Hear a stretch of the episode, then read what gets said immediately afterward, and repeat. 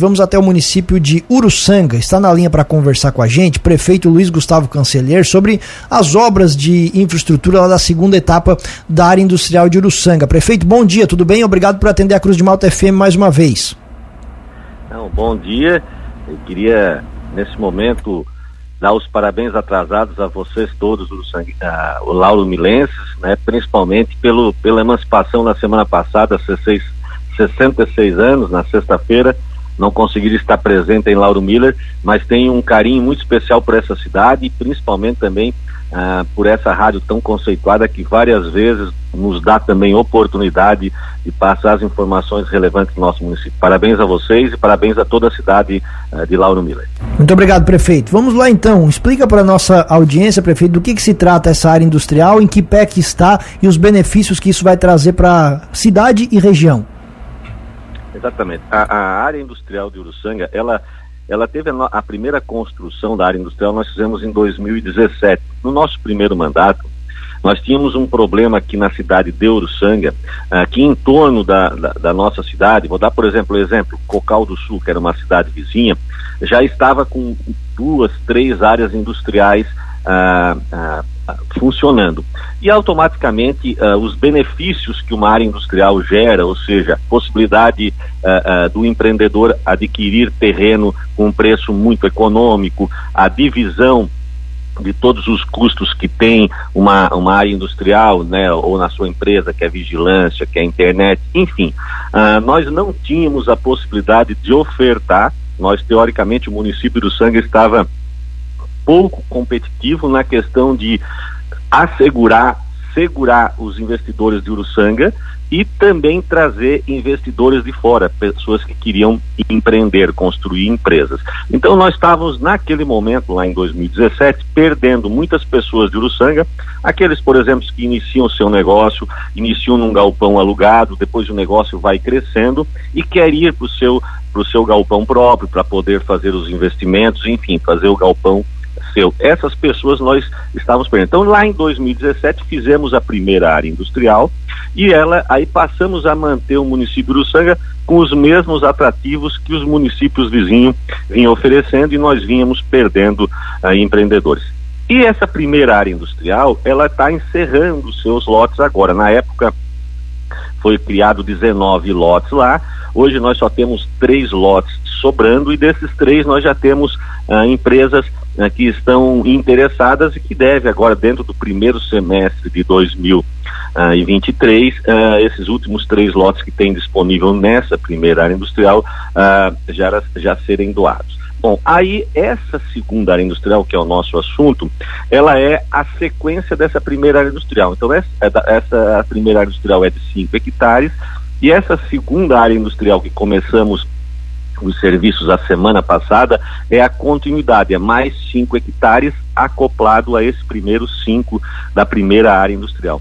Então, automaticamente, ao fim da obra dessa segunda área industrial, nós teremos uh, duas áreas industriais, mas elas uh, juntas, como se fosse a mesma área industrial, para continuar uh, mantendo os mesmos benefícios de divisão, por exemplo. a gente sabe que muitas empresas de pequeno porte precisam de empilhadeira para descarregar caminhão e nem todas elas têm condições, por exemplo, dando um exemplo de comprar empilhadeira. Então, estando ali na área industrial, eles se dividem, é mais fácil um dono de empilhadeira ficar ali com a empilhadeira para alugar, porque tem várias pessoas que precisam carregar, descarregar caminhão. Enfim, então essa segunda área industrial vai ser como se fosse um aumento da primeira, é porque a rua principal dessa segunda área industrial é a mesma rua principal da primeira área industrial. Então, essa segunda área industrial que iniciou as obras a semana passada, imaginamos uh, que vai ceder 14 lotes, essa é a previsão depois dela pronta. A, a, empresa que venceu a licitação é a BCL. A BCL tem um prazo de 12 meses para nos entregar essa obra, então iniciou em janeiro. A previsão é nos entregar em janeiro de 2024. Porém, em conversa com, com os engenheiros da BCL, como explicamos para eles que nesse primeiro semestre deve acabar os lotes disponíveis na primeira área industrial, eles nos se comprometeram de fazer o possível para ver se já no segundo semestre agora de 2023 já entreguem essa segunda área industrial para que a gente não fique em nenhum período sem nenhum lote disponível, porque já possa ter terminado os lotes da área industrial 1. Então é uma obra assim de extrema importância para o município, é uma obra no valor de 2 milhões 511 mil reais, é, 2 milhões 370 veio, vai vindo plano mil do governo do estado, 130 mil é com contrapartida do município e é realmente uma um, um, a gente percebe assim um uhum. grande investimento da cidade porque a gente percebeu nesses três anos aí da, da área industrial 1 pronta, uhum. quantas empresas, né, no caso, uh, que ficaram em Uruçanga e que vieram para Uruçanga. Inclusive, a primeira empresa que se instalou em Uruçanga na área industrial 1, ela veio do município de Orleans, era a BSA Comp Comp Comp Compositions, que eles chamam. Prefeito, é, até só para aproveitar o gancho que você falou dos recursos, né, do valor a ser é, gasto nessa obra de mais de 2 milhões e 500 mil reais, ah, uma contrapartida do município, boa parte deles do programa Plano Mil. Isso não preocupa o senhor, ainda mais depois da coletiva que o Jorginho deu anteontem, né, falando sobre o assunto? É, é, a gente acompanhou aqui a, a, coletiva né, do secretário, também depois a fala do, do governador Jorginho. O que nos, o, o que nos nos deu uma tranquilizada uh, foi o fato de que o governador uh, falou que que vai avaliar muito os investimentos, tipo assim, aqueles que ele entenda que é de grande importância uh, para a região ou para o município, ele vai fazer de tudo para manter o pagamento. Então, o que, que eu quero dizer com isso? Nós entendemos, assim, que a gente sabe que a primeira grande né? A grande demanda sempre, a prioridade vai ser a saúde, a segunda a educação, segurança e terceiro, em alguns momentos até na frente da educação e da segurança, a infraestrutura. Então, por isso, como eu entendo que é uma obra de fundamental importância, que é a geração de emprego, é uma área industrial, eu entendo que essa obra vai dentro dessa análise do governo, da sua secretaria, vai ser uma obra de prioridade porque assim, é, como eu falei, é uma obra importante, não é uma obra de, né, de embelezamento só, é uma obra para geração de emprego. Então, por isso me deixou um pouco uh, mais tranquilo em função das notícias que se escutavam com relação ao Plano Mil. E outra coisa também que nos uh, também tranquiliza é que desses 2 milhões e 300, vamos arredondar, eles vai ser dividido em três parcelas, né? A primeira parcela já foi depositada aqui no dia 26 de dezembro, então já é uma obra que o primeiro pagamento já foi realizado, foi 700 mil reais. Lógico, a segunda parcela vai ser realizada após uh, uh, comprovar a prestação de serviço dessa primeira. Enfim, então, em função dessas duas coisas, já terem uh, alocado o primeiro 700 mil reais e por ser uma obra que a gente entende e todas, várias do Plano Mil têm uma prioridade importante, que é geração de emprego, justamente por tudo aquilo que a gente falou, que a primeira área industrial já está se esgotando os terrenos disponíveis, então entendo que nós vamos conseguir convencer o governo, se caso ele realmente tiver que abortar parte do Plano Mil, que essa obra uh, uh, vai ser uh, cumprido o compromisso do Estado repassar o dinheiro. Mas se caso uh, venha ter algum problema, nós vamos terminar a obra com recurso próprio, porque nós entendemos, como eu falei, é grande prioridade para o município. E prefeito, o município já tem projetos de lei, já tem é, todo regulamentado a questão para a cessão desses terrenos para os investidores, como que vai funcionar? Sim, ela, ela, nós fizemos esse projeto de lei, eu não lembro se foi 2018 uh, ah, ou 19, foi quando da entrega da primeira área industrial, Exatamente, a gente teve que fazer todo um projeto de lei, como que é cedido isso, como que é feito a licitação para os interessados, quais os critérios que são avaliados. Vamos supor, se só tem um terreno sobrando e tem três empresas interessadas, tem os critérios para ser definido qual das três iria receber o terreno. Então está tudo regulamentado, justamente porque quando fizemos da primeira área industrial. Prefeito, chega uma pergunta aqui pra gente do Paulo José Goulart. O pre... Pergunta pro prefeito como é que está o asfalto de Uruçanga para Lauro Miller via Santana. Uruçanga, Lauro Miller, a rodovia dos Mineiros, né? A rodovia dos Mineiros, eh, ela foi. Nós entregamos o projeto.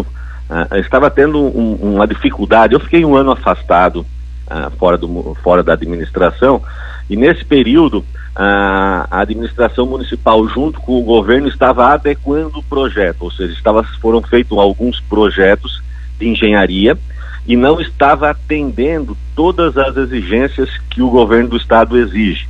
Por isso que daí a obra não estava, não estava, vamos dizer assim, evoluindo. O último projeto que nós entregamos foi em 21 de julho de 2022. Esse projeto, agora no final de novembro, ele foi aprovado ah, pela Secretaria de Infraestrutura do Estado, com exceção de que eles chamam que são as construções ah, arquitetônicas, que no caso é duas pontes. Então, as pontes ainda não foi dado o aval final ah, pela Secretaria de Infraestrutura, mas a rodovia em si foi aprovada. Então, a partir de novembro, que iniciou novamente as conversas com o Estado, só que daí já estava, já tinha sido trocado, já estava a nova, o novo Estado já tinha sido eleito. Então, iniciou-se as conversas e vai ficar agora para 2023 com o projeto aprovado, com exceção ainda das duas pontes, para nós começarmos a voltar a conversar com o Estado a possibilidade deles realizar esse investimento. É um investimento que ultrapassa 50 milhões de reais, é em torno de 10 quilômetros de rodovia, da onde é que parou no, no Rio Carvão Baixo até a divisa Itanema, ah, onde vai ah, desembocar o asfalto. Não é uma situação de curto prazo, então? Não, não, não é uma situação de curto prazo. É um investimento alto. A gente tem que ser bem coerente, transparente aí com, com a pessoa que perguntou. Uruçanga perdeu o time, né? Foi ali em 2022, quando o governo do estado estava com esse plano mil, com o Pix, ou, seja, com as inúmeras obras que ele vinha distribuindo a, ao longo do estado de Santa Catarina, em função a, desses planos que ele tinha. E aí o Uruçanga demorou muito a fazer o projeto, quando entregou o projeto já era período eleitoral, não se podia fazer mais nada, enfim. Uruçanga realmente perdeu o time, não Uruçanga, a região ah, com relação a essa obra. Eu digo Uruçanga porque era a cidade ah, que tinha o compromisso de realizar esse projeto certo e rápido. Ainda nessa linha, então, prefeito, eu posso estar enganado, mas Uruçanga agora ele vive um momento de calmaria política, os problemas, escândalos, afastamento de um lado, de outro deram uma parada. A gente está acompanhando notícias de Uruçanga em um outro aspecto agora, no campo político, de obras, como a gente está conversando aqui. É isso mesmo? É, Uruçanga ele, ele, ele teve uma estabilidade política muito forte uh, com o meu afastamento, né, que, que é meio que natural com o afastamento, algumas pessoas passam a defender interesses pessoais e não interesses do município, né? Uh, e isso aconteceu e aí começam as movimentações políticas, as, as possibilidades de cassações em Câmara de Vereadores, enfim, que eu digo uh, tirar, entrar, entrar na prefeitura pela porta dos fundos, ou seja, não pela maneira correta que é através do voto, né, que é através da soberania, pela vontade popular.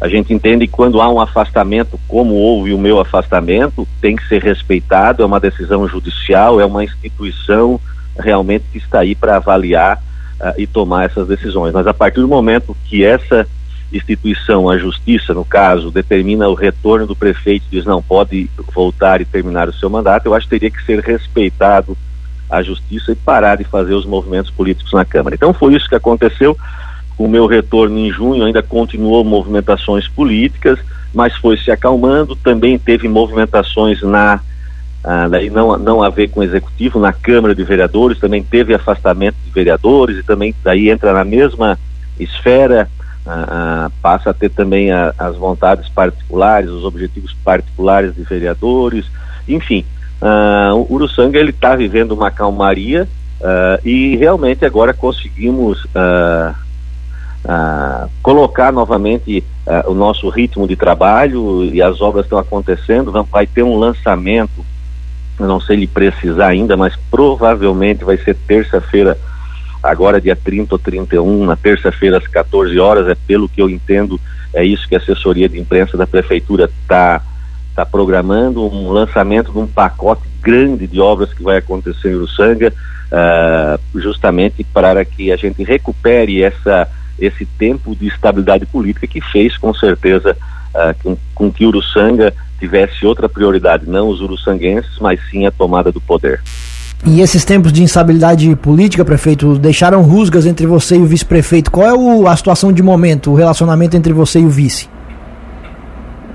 É, a nossa relação não existe. Só para ter uma ideia, Uh, ele foi quando eu retornei ao ao passo em junho, nem transição veio fazer, ele, ele exonerou todos os secretários, assumimos a prefeitura sem secretários e sem transição, vamos dizer assim.